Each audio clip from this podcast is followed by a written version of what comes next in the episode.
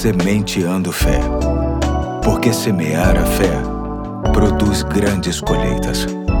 Olá, hoje é segunda-feira, dia 5 de fevereiro de 2024. Aqui é o pastor Eduardo e muito nos honra ter você conosco neste início de mais uma semana. E para tanto, vamos deixar uma reflexão com base no livro Indescritível, Devocionais sobre Deus e a Ciência, que está adaptada e será trazida pelo meu parceiro mais velho de projeto. Vamos ouvi-lo com carinho. Sou André Guilherme, filho do pastor Eduardo. E aí, tudo beleza? Saiba que é com alegria que trago mais esta mensagem para o seu coração. Ouça com atenção. A estrela do mar faz coisas incríveis. Veja bem, se ela perde o braço, cresce outro em seu lugar. Quando ela vai comer, uma coisa muito estranha acontece. Ela se aproxima da sua comida, que pode ser mexilhão ou molusco, abre a concha e coloca o seu estômago ali dentro. Depois de digerir a comida, a estrela do mar desliza o seu estômago de volta para o seu corpo e sai feliz da vida bem alimentada. Outra coisa incomum sobre a estrela do mar é que ela tem um olho na ponta de cada braço. Estes olhos estão conectados a sensores ligados à sua boca que fazem com que ela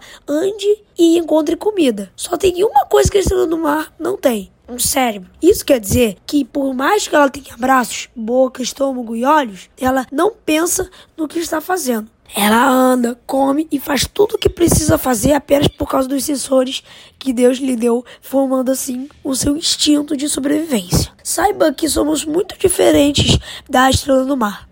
Temos braços, boca, estômago, olhos e tantos outros órgãos, todos eles ligados ao nosso cérebro. E Deus quer que você use o seu cérebro, que também chamamos de mente, para pensar. Assim, podemos fazer escolhas sábias, especialmente influenciadas pela palavra de Deus, que nos levam a amar as pessoas ao nosso redor e a experimentar a vontade de Deus em nossas vidas. É como está em Romanos, capítulo 12, versículo 2, que diz: não vivam como vivem as pessoas deste mundo, mas deixem que Deus os transforme por meio de uma completa mudança de, da mente de vocês. Assim, vocês conhecerão a vontade de Deus. Isto é aquilo que é bom, perfeito e agradável a Ele. Valeu? Hoje fico por aqui. Forte abraço e até a próxima segunda, quando meu irmão Pedro estará trazendo a mensagem. Tchau, tchau. Valeu, André. Forte abraço também. Deus te abençoe, assim como a todos que nos ouvem. E até amanhã, quando começa uma nova série. Eu conto com você. Tchau, tchau. Até lá.